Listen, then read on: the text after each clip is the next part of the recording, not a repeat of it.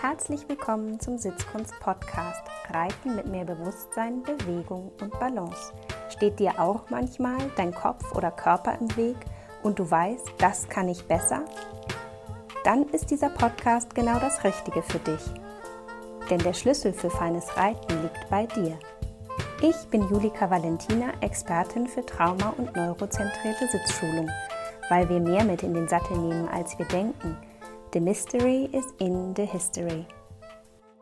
Herzlich willkommen zur heutigen Episode. Am anderen Ende der Leitung habe ich Janette Jünemann, Pferdephysio und Reha-Expertin. Liebe Janette, ich freue mich, dass du da bist. Hallo Julika, danke für die Einladung. Ich freue mich auch. Heute wollen wir über das Thema gutes Training schützt das Pferd sprechen und euch einladen, einmal zu überprüfen, wo ihr mit eurem Pferd gerade steht. Jeanette hat dafür eine Fünf-Punkte-Checkliste für euch erarbeitet, mit der ihr ganz konkret in die Umsetzung kommt. Bevor wir starten, wollen wir dich aber, Jeanette, noch ein bisschen besser kennenlernen.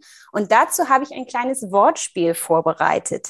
Antworte dafür ganz spontan aus dem Bauch heraus, ohne groß nachzudenken. Okay? Alles klar, okay, das wird ja spannend. Los geht's. Kaffee oder Tee? Äh, morgens Kaffee, ansonsten gerne Tee. Auto oder Fahrrad? Auto. Hund oder Katze? Hund. Maniküre oder Pediküre? Äh, da sich die Maniküre nicht so richtig lohnen würde bei meinem Job, äh, entscheide ich mich für die Pediküre. Die hält ein bisschen länger. das kann ich gut nachvollziehen. Langsam oder schnell? Langsam. Perfekt oder unperfekt? Perfekt. Oh ja, mhm, da kenne ich noch jemanden. Inland oder Ausland? Gerne wieder mal Ausland. Schuh oder Barfuß? Äh, barfuß. Stadt oder Land? Land. Geschminkt oder ungeschminkt? Ungeschminkt. Süß oder salzig? Hm, ich bin eine Süße. Kopf oder Körper? Kopf. Klassisch oder alternativ? Klassisch. Heiß oder kalt? Heiß. Nord oder Süd? Süd. Laut oder leise? Leise. Berge oder Meer? Gerne Meer. Ah, schön, ja. Dressursattel oder Springsattel? Ich bin im Dressursattel zu Hause. Atmung oder Stimme? Stimme. Leckerli oder Gärte? Beides zur richtigen Zeit. Mhm. Gebiss oder gebisslos? Gebiss. Wald oder Viereck? Auch beides. Stiefel oder Scheps? Stiefel. Helm oder kein Helm? Helm. Zopf oder Schopf? Eher Schopf. Trab oder Galopp? Trab. Eisen oder Barhuf? Wenn es geht, auf jeden Fall immer barfuß, barhuf. Trense oder Halsring? Die Trense. Warm-up oder Cool-down? Auch beides.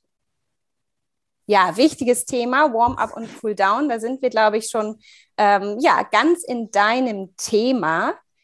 Genau. Und also Warm-up und Cool-down ist beides letztendlich unerlässlich. Ne? Zum Herz-Kreislauf-System aufwecken, um die Durchblutung schon mal anzuregen in den Muskeln. Gelenkschmiere letztendlich von Pferd und Reiter schon mal äh, anzuwärmen, damit sie sich besser verteilen kann. Und ja. natürlich hinterher auch klar Cool-down, um die Stoffwechselprodukte wieder abzutransportieren. Und Puls und Atmung äh, kommen wieder zur Ruhe und beruhigen sich. Genau. Ja, wunderbar, genau. Bevor wir zur Checkliste kommen und du uns ganz konkrete Tipps gibst, wie wir denn den Status quo für uns und für unsere Pferde überprüfen können und wissen, wo wir im Training eigentlich gerade stehen, erzähl doch nochmal, was treibt dich an? Genau, also ähm, in meiner Arbeit als Pferdephysiotherapeutin habe ich natürlich immer viel damit auch zu tun, ähm, Pferde wieder anzutrainieren, wieder aufzutrainieren. Bin dann manchmal mehr der Reha-Trainer als wirklich der, der behandelnde Therapeut. Sei es ähm, wirklich Reha-Training nach Verletzungspausen oder eben nach Trainingspausen, wenn das Pferd in der Boxenruhe gestanden hat. Oder das junge Pferd, was erstmal zu einem Reitpferd gemacht werden muss wenn Pferd und Reiter sich sportlich einfach weiterentwickeln wollen und ähm, ich mache das jetzt seit 15 Jahren und habe viele, viele, viele, viele Pferde gesehen und behandelt und ähm, einfach immer wieder festgestellt, dass Therapie ohne Training und aber eben auch Training ohne Therapie einfach nicht nachhaltig funktioniert. Also ähm, wenn ich einfach nur alle vier Wochen zum Pferd gehe und einen Befund immer wieder finde, weil Training und Haltung und Equipment nicht verändert wurden, wird sich letztendlich auch das ähm, Problem für, für Pferd und Besitzer nicht, nicht richtig lösen. Und andersrum auch, wenn äh, ein guter Trainer versucht, das Pferd weiter auszubilden und ähm, auch gute Übungen reiten lässt und das auch alles toll vermitteln kann. Aber wenn vorher die Blockade nicht aufgelöst wurde, ähm, ja, kann letztendlich das Pferd die, ähm, die geforderten Übungen und die geforderten Sachen nicht äh, ausführen. Insofern ja. geht das eine nicht ohne das andere. Ja, absolut, da stimme ich dir voll und ganz zu. Und äh, was würdest du sagen, sind die Grundsätze guten Trainings aus deiner Sicht als Pferdephysio- und Reha-Expertin? Genau, also was einfach ganz wichtig ist, dass man einfach wirklich einen Fokus hat, dass man weiß, irgendwie, was möchte ich erreichen mit meinem Training. Training per se hat erstmal immer einen systematischen Aufbau, eben mit dem Ziel, dass dieser Ist-Zustand des Pferdes, dass der positiv verändert wird dass ich mehr Muskulatur auftrainiere, dass Sehnen oder Bänder stabiler werden oder generell einfach äh, die Koordination und die Ausdauer vom Pferd besser werden. Und ähm, damit das gelingt, besteht eben gesund erhaltenes Training immer aus einer Belastung, einer Erholung, in der dann eben die Anpassung auf die gesteigerte Anforderung ähm, stattfindet. Mhm. Also in den Pausen erholt sich der Körper von der Belastung und ähm, reagiert mit Anpassungsprozessen. Und dadurch wird er eben immer belastbarer und äh, leistungsfähiger am Schluss. Mhm, mh. Also braucht sinnvolles Training immer den Wechsel von eben diesen überschwelligen Tra Trainingsreizen und den Pausen im Wechsel. Okay, was genau kann man denn über, äh, unter einem überschwelligen Trainingsreiz verstehen? Wann ein Trainingsreiz wirklich überschwellig ist, hängt im Grunde auch jeweils von der Form des Pferdes ab. Wenn ich jetzt ein achtjähriges Reitpferd habe, für den sind zum Beispiel 20 Minuten Trab an der Longe eher schon nur noch ein Warmwerden und äh, ja, das ist dann auf jeden Fall noch kein überschwelliger Trainingsreiz für das Pferd. Die 20 Minuten sind aber für ein Jungpferd oder ein Pferd nach einer Boxenruhe vielleicht schon viel zu viel. Und ähm, einen überschwelligen Trainingsreiz brauche ich halt eben, damit eine Anpassung stattfindet. Wenn ich mit unterschwelligen Trainingsreizen trainiere, dann ist das im Grunde Bewegung, aber eben kein Training. Mhm. Okay, und wie kann ich das im Sinne vielleicht auch der Atemfrequenz oder des Pulses ähm, messen? Das sind auch wichtige Themen, oder? Wenn ich jetzt merken möchte, ob mein Pferd in einem überschwelligen Bereich trainiert wird, beobachte ich entweder einfach das Pferd, also die werden plötzlich triebig, obwohl sie bis gerade eben noch fröhlich gelaufen sind. Die Ko Koordination wird schlechter, dass ja. also plötzlich sie an den Stangen anschlagen, dass die Wolken nicht mehr so richtig gut gehen. Wenn man sich wirklich mit der Herzfrequenz so ein bisschen auch auseinandersetzt, steigt dann ganz klar die Herzfrequenz auch plötzlich an, obwohl die Belastung gleich bleibt die Herzfrequenz, ähm, den Puls zu messen beim Pferd ist sowieso wirklich total spannend. Und äh, da würde ich gerne alle Hörer auch mal dazu einladen, ähm, das mal zu üben, bei ihren Pferden tatsächlich den Puls auch zu fühlen und zu messen. Und das gerne auch mal täglich über einen längeren Zeitraum, dass man mal so ein bisschen so ein Gefühl dafür auch bekommt, wie ist überhaupt zum Beispiel der Ruhepuls von meinem Pferd. Hat mein Pferd überhaupt einen Ruhepuls? Also auch da ähm, staunen schon viele, dass im Grunde das Pferd per se schon am Putzstand ähm, eigentlich unter Stress steht und überhaupt gar keinen Ruhepuls hat. Entsprechend ich natürlich schon mal die erste Problematik habe, ähm, die mein Training ein bisschen erschwert, bevor ich überhaupt anfange zu trainieren. Äh, und dann auch natürlich, ne, wie schnell sinkt der Puls nach der Belastung wieder ab.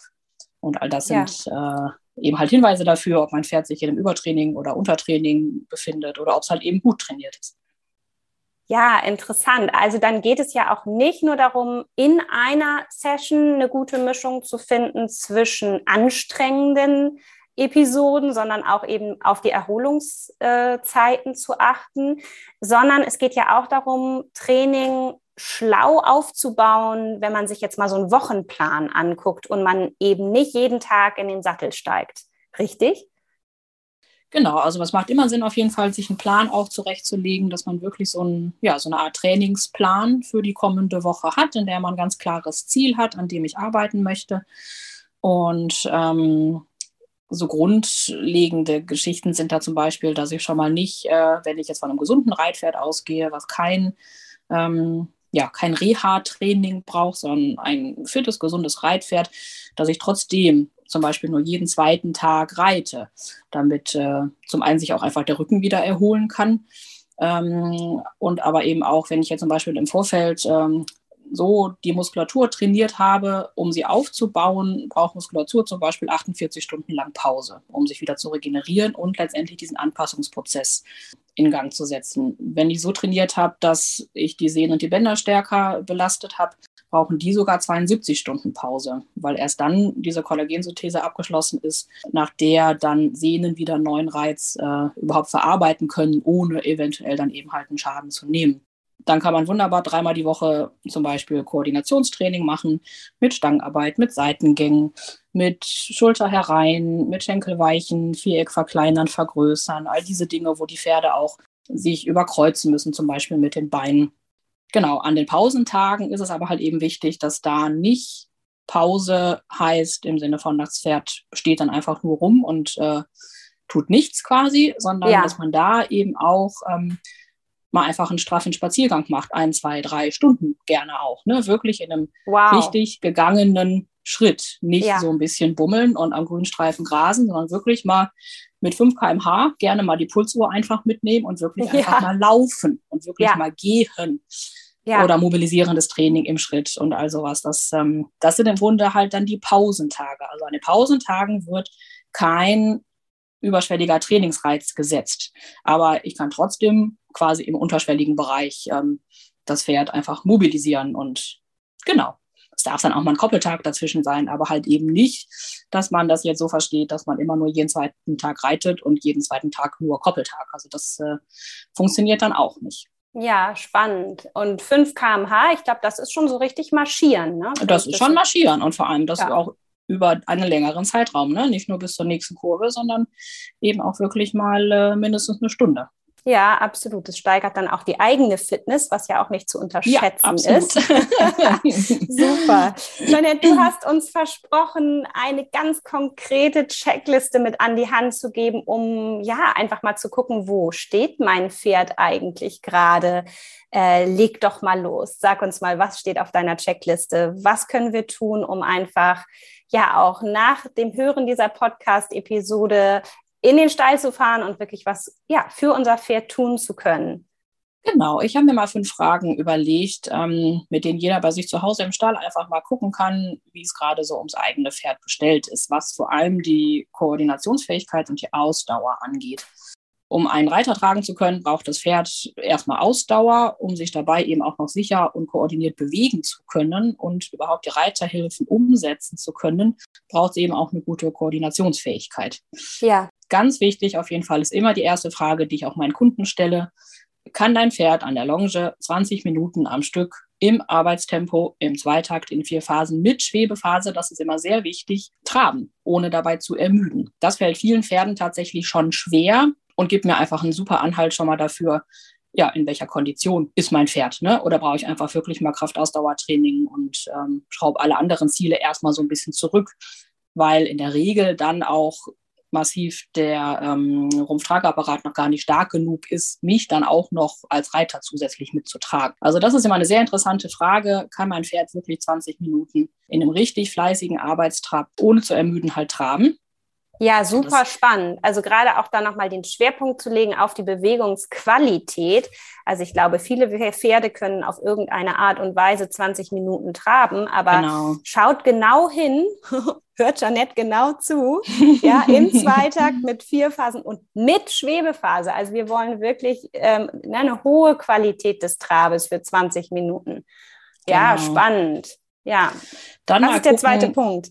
Genau, dann mal gucken, ob das Pferd ähm, auch auf unterschiedlichen Böden gleich gut und stolperfrei laufen kann. Also auf Gras, trocken und nass, auf Asphalt, auf Schotter, auf Waldboden, der ein bisschen ähm, uneben ist. Ja. Auch mal läuft es in der fremden Halle genauso gut wie in meiner eigenen Halle. Solche Sachen. Also ne, kann mein Pferd gute, gut unterschiedliche Böden kompensieren. Mhm. Ja, super spannende äh, Frage. Es gibt auch eine super äh, Auskunft einfach wirklich über die ähm, Koordinations- Kontrollfähigkeit, ne, über den Status der Koordination des Pferdes. Ja. Oder auch kann mein Pferd über Bodenstangen laufen, ohne eben dran zu stolpern, wenn sie natürlich im richtigen Abstand liegen, ne, vorausgesetzt, aber ähm, schafft es die ersten drei gut und an die letzte tickert es immer dran, zum Beispiel. Hm, wenn du von mehreren Bodenstangen sprichst, sprichst du so wie von drei, vier Trappstangen oder mehr? Richtig, genau. Also gerne gar nicht, gar, nicht, ähm, gar keine Trappstangen, sondern halt eben auch im Schritt erstmal. Ja. Ne? Mhm, mhm. Genau. Aber ähm, genau, dann rede ich so von ja, drei mindestens vier, drei, mhm. vier Trappstangen. Ja. Genau. Mhm. Okay. Und ja. was man noch gucken kann, klappen Übergänge gut. Schritt, Trapp, Trapp, Schritt. Klappen die flüssig oder habe ich da jedes Mal so einen Stocken drin? Auch das ist im mhm. Grunde wieder eine ko koordinative Aufgabe, die das Pferd mhm. irgendwie lösen muss. Genau. Kann auch ein Kraftthema sein, oder? Kann auch ein Krafttraining sein, im Schritt jetzt noch nicht unbedingt, ne, Trab und Schritt, aber natürlich, irgendwann, gerade wenn dann irgendwie der Galopp auch mit, der Überge mit dazu genommen wird, dann ist es auch eine Kraftgeschichte. Und ganz wichtig natürlich auch, ähm, ob das Pferd überhaupt, ähm, ja, diese ganzen Überkreuzungsgeschichten, ob das funktioniert. Ne? Kann es auf der Zirkellinie hinten überkreuzen? Kann es eine Vorhandwendung an der Hand zeigen? Solche ja. Sachen geben mir einen guten Auskunft, ja. eine gute Auskunft ähm, über den ähm, Zustand des Pferdes im Moment für seine Super Funktion spannend. als Reitpferd. Ja, danke für diese Fünf-Punkte-Checkliste. Das äh, muss ich direkt selbst mal mit meinem Pony überprüfen. ja, das machen wir. Bei manchen Dingen, da weiß ich schon, das kann sie auf jeden Fall. Aber ich glaube, so ja, das, also ich nehme das auch nochmal mit. Vielen herzlichen Dank. Denn wenn das Pferd alles richtig gut kann, was in deinen fünf Punkten äh, beschrieben ist, dann ist es wahrscheinlich ein, ein, fittes Pferd und auch bereit, äh, geritten zu werden.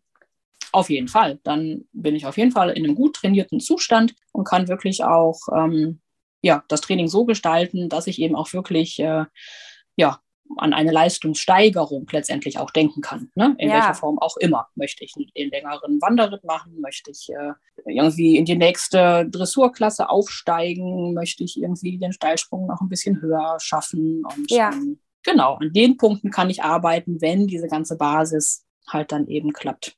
Was mache ich denn, wenn das aber nicht so ist? Wenn ich von den fünf Punkten, ja, wenn ich merke, mein Pferd äh, hat es nicht so einfach. Genau, also wenn ich jetzt nur die Frage 1 sozusagen ähm, mit Nein beantworte und alle. Das mit dem Traben. Mhm. Genau, und die anderen Sachen aber gut funktionieren, dann habe ich auf jeden Fall noch Wiederholungsbedarf, Ausbaubedarf tatsächlich bei der Kraftausdauer. Die anderen vier Punkte beziehen sich dann eher aufs Koordinationstraining, ne? dass ich dann da einfach mehr diese Sensomotorik trainieren muss vom Pferd. Mhm, mh. Wenn es wirklich daran hapert, dass oder ja, vor allem oder nur daran hapert, dass mein Pferd einfach diese Kraft nicht aufbringen kann und die Ausdauer aufbringen kann, diese 20 Minuten zu traben, ähm, muss ich ganz klar auf jeden Fall erstmal reiten, in dem Sinne zurückschrauben. Dann muss ich wirklich mal über mindestens acht Wochen ähm, ohne Reitergewicht tatsächlich erstmal den, den, ja, den Rumpftrageapparat aufbauen. Ne? Mhm.